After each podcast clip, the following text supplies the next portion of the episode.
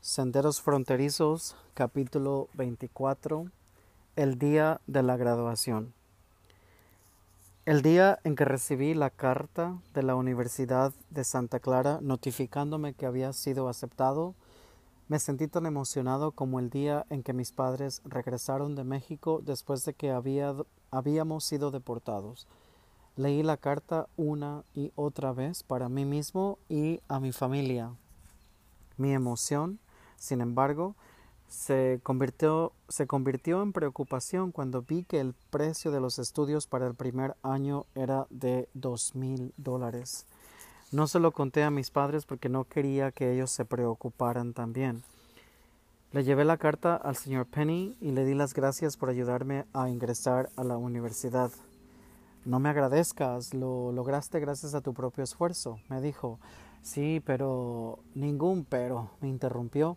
Trabajaste duro, así que no me debes nada. Yo no estaba de acuerdo con él, pero no insistí. Sabía que el señor Penny se sentía incómodo siempre que le dabas las gracias. Entonces le mencioné el alto coste. No hay motivo para preocuparse. Para eso recibirás becas, dijo, lleno de confianza. ¿Dos mil dólares? dije preocupado. El señor Penny dio una chupada a su pipa y la colocó en el cenicero. Echó una mirada por la ventana y dijo Lamentablemente solicitaste a la Universidad de Santa Clara demasiado tarde para recibir ayuda financiera, pero con un poco de suerte las becas que recibirás de las organizaciones locales cubrirán tus gastos durante el primer año. ¿Y qué pasa si las becas no los cubren? le dije, sintiéndome ansioso. Tú puedes pedir prestado el resto al gobierno federal, me dijo, entregándome una solicitud del National Defense Student Loan. Sus préstamos los hacen con bajas tasas de interés y si te dedicas a la enseñanza te perdonarán el 10% del préstamo por cada año que trabajes enseñando, hasta un máximo del 50%. Yo quiero ser maestro, le dije. Pero a mis padres no les va a gustar la idea de que yo tome dinero prestado. El préstamo será tuyo y no de ellos, y no vas a empezar a pagar hasta que hayas encontrado un trabajo en la enseñanza.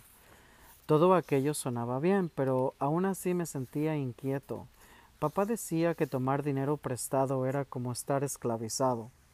Él nos contó acerca de un hacendado que usaba la tienda de raya para mantener a mi abuelito y a otros campesinos endeudados de por vida. Sin embargo, yo confiaba en el señor Penny y asentí a solicitar el préstamo. ¿Cuánto cree usted que debería solicitar? Le pregunté. El señor Penny tomó su pipa, la golpeó levemente contra el cenicero y puso los ojos en blanco buscando la cifra correcta. ¿Por qué no solicita, solicitas mil dólares? me dijo, deteniendo el movimiento de su pipa y lanzándome una mirada. Yo tragué saliva y miré al señor Penny, quien estaba esperando una respuesta. Bajé los ojos y noté una mancha sobre la alfombra. Tendría que limpiar pisos durante mil horas para ganarme mil dólares, pensé. Levanté la mirada hacia el señor Penny y le dije, es un dineral, pero vale la pena. Bien pensado. Me llevé la solicitud a la casa y empecé a llenarla sobre la mesa de la cocina. Cuando llegué a la línea donde preguntaban el lugar de nacimiento, sentí repentinamente el mismo miedo sofocante que había sentido por muchos años de que me agarrara la migra. Oía resonar en mi mente la voz de papá. Tú no puedes decirle a nadie que naciste en México. No puedes confiar en nadie, ni siquiera en tus mejores amigos. Si ellos se enteran, te van a denunciar. Pero yo estoy aquí legalmente, pensé. Tengo mi tarjeta verde. Dejé esa línea en blanco y seguí llenando la solicitud. Cuando terminé, revisé para estar seguro de que no tuviera errores. La doblé, La metí dentro del sobre y me fui a acostar. Me costó bastante trabajo quedarme dormido. Me la pasé oyendo la voz de papá y reviviendo las aterradoras redadas que hacían las patrullas de inmigración en Tent City y en Corcoran. A la mañana siguiente completé la solicitud en el trabajo, donde se preguntaba el lugar de nacimiento, escribí Colton, California. Después de haber entregado las solicitudes para la beca y el préstamo de la NDSL, me apresuraba siempre en llegar a casa después del trabajo para revisar el correo. Al entrar a la casa le pregunté a mamá, ¿me llegó alguna correspondencia? Eh, no, mijo, por el momento nada, decía ella. A medida que los días pasaban, ella optó por recibirme en la puerta y antes de que yo pudiera preguntarle nada, me imitaba diciendo ¿Me llegó alguna correspondencia? Luego se reía y cuando la respuesta era no, trataba de animarme. Necesitas ser más paciente, Panchito, me decía. Ya vendrá. He estado rezando por eso. Sus palabras me reconfortaban, pero yo no podía dejar de preocuparme. Me acordaba del señor Penny diciendo Con tu récord escolar no tendrás ningún problema para obtener becas. Yo calculé que mi promedio de notas era de 3.77 y rezaba con la esperanza de que mi consejero tuviera razón. La buena noticia me llegó el primero de junio de 1962. Llegué del trabajo esa noche a mi casa y encontré a mamá esperándome en las gradas de la entrada, agitando en la mano un sobre blanco. Estaba tan ansioso de recibir la correspondencia que tropecé accidentalmente con uno de los perros callejeros que me siguieron al salir del carro. ¿Tienes correo, mijo? dijo mamá, sonriendo de oreja a oreja. Le arrebaté el sobre de las manos y lo abrí rompiéndolo. La carta era del señor Paul Rosendahl, director de orientación y presidente de becas de Santa María High School. ¿Qué dice? preguntó mamá emocionada. Yo revisé rápidamente la carta y empecé a saltar arriba y abajo. Me dieron la beca Alegría de 350 dólares, la del Club Kiwanis de 250 la del Club de Leones de doscientos y la del Club Madrinas de doscientos, exclamé. Gracias a Dios, dijo mamá, retorciéndose las manos y dirigiéndose los ojos al cielo. Ella me dio un abrazo fuerte y me empujó suavemente hacia el interior de la casa. Nuestra excitación había despertado a papá.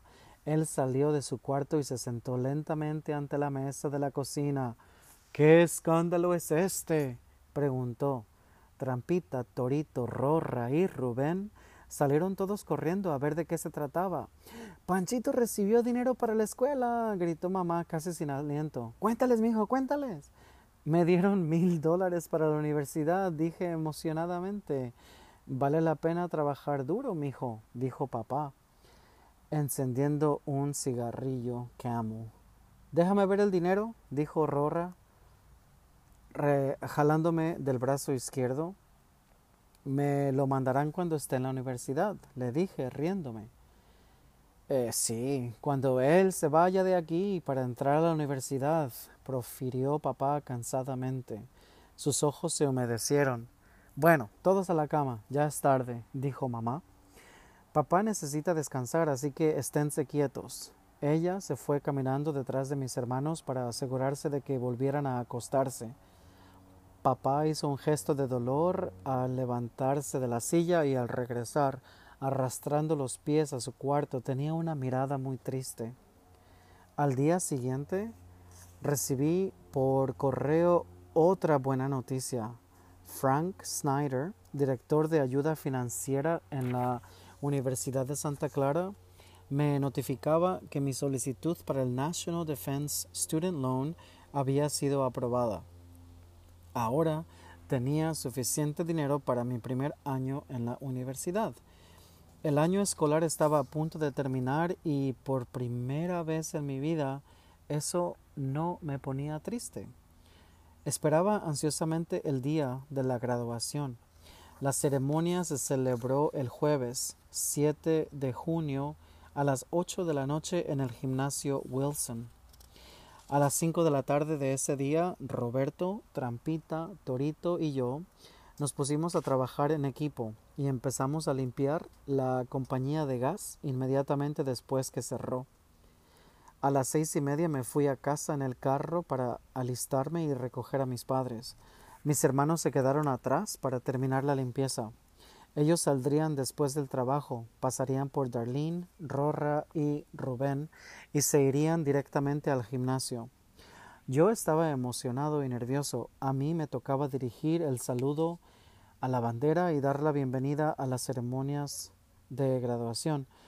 Me sentía orgulloso y tenía la esperanza de que mis padres asistieran, pero no estaba seguro de ello. Recordé que ninguno de ellos había asistido a la graduación de Roberto en la escuela secundaria. Ese día papá se quejó de un terrible dolor de cabeza y de su espalda e insistió en que mamá se quedara en casa para que lo cuidara a él y a los niños. Mi hermano se sintió resentido, pero dijo que comprendía. Con motivo de la graduación, papá le dio a él un viejo anillo que había pertenecido a mi abuelito. Roberto llevaba ese anillo con orgullo. Pienso que ese anillo significaba tanto para él como lo que significaba para mí la medalla de San Cristóbal. No quería darles a mis padres la opción de decir no. De manera que apenas entré a la casa les dije ¿Están ya listos? Tenemos que estar allá a las siete y media. Papá y mamá estaban sentados ante la mesa de la cocina conversando. Antes de que tuvieran tiempo de decir nada, me fui al tejabán, me di un baño frío y rápido en la tina de aluminio y me vestí. Cuando salí, mamá estaba alistándose, pero papá no. Tráeme un par de aspirinas, mijo. El dolor de cabeza me está matando, dijo, cubriéndose la cabeza con ambas manos. Le llevé tres aspirinas y un vaso con agua. Aquí tiene, le dije. Su dolor de cabeza se le va a pasar en un instante. Cuando lleguemos allá, se va a sentir perfectamente bien. Creo que no podré ir, Panchito, dijo, frotándose la nuca. No me siento bien. Además, yo no sé hablar inglés, no conozco ahí a nadie y usted no va a ser el único ahí que no hable o que no entienda el inglés, le dije. Papá se veía molesto de que yo lo hubiera interrumpido. Me echó una mirada de enojo. Suavicé la voz y le supliqué Por favor, papá. Esto significa mucho para mí. Papá agachó la cabeza y se quedó pensando por un momento. ¿Qué ropa llevo? preguntó. Puede llevar mi camisa blanca y mi corbata, dije alegremente al ver que él iba cediendo. Mamá debió habernos oído porque le llevó a papá la camisa blanca y la corbata que yo había llevado al almuerzo en el club rotario.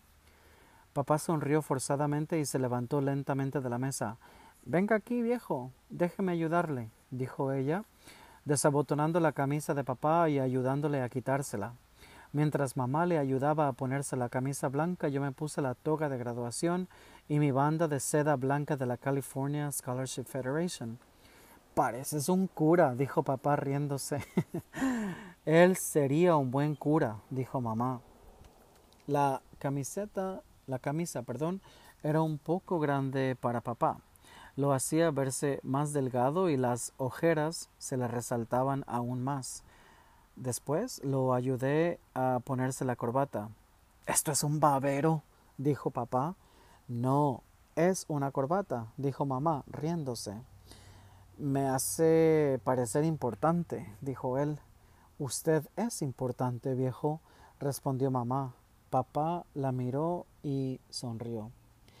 Era la primera vez que yo lo había visto ponerse camisa y corbata. A mí me parecía extraño, pero guapo. Miré el reloj. Se estaba haciendo tarde y papá no se había cambiado aún los pantalones ni los zapatos. Vete tú adelante, mijo, dijo papá, notando mi nerviosismo. No nos esperes. La vieja y yo nos iremos con Joe, con Joe y Espy. No, no, no, no, yo los voy a esperar. Tú no puedes llegar tarde, dijo él con firmeza. Ya, vete. Yo no quería irme sin ellos. Temía que papá cambiara de idea después de que yo me fuera. Esperaré, respondí. Vete, te digo, replicó papá gritando.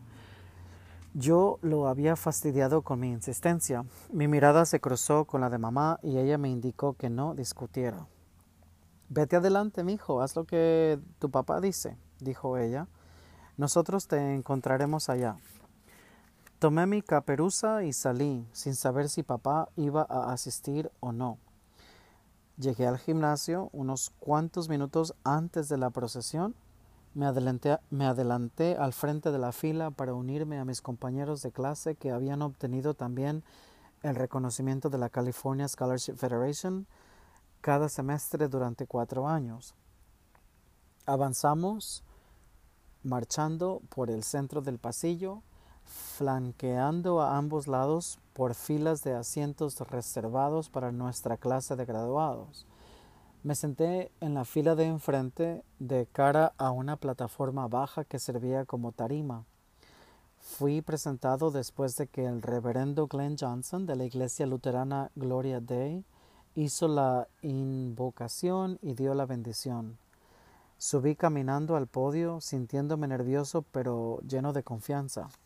Escudriñé rápidamente las graderías con la esperanza de ver a mi familia y comencé. Juro ser fiel a la bandera de los Estados Unidos de América y a la República que representa una nación al servicio de Dios, con libertad y justicia para todos. Apenas lograba oír mi propia voz, ya que miles de otras voces se unieron y recitaron conmigo. Parecía que entonábamos una plegaria en una iglesia. Al terminar vi a papá y a mamá que iban entrando por la puerta al fondo del gimnasio. Papá se apoyaba en el hombro de mamá. La emoción que me rebosaba hacía latir mi corazón rápidamente. Me contuve, respiré profundamente, sonreí y di orgullosamente la bienvenida.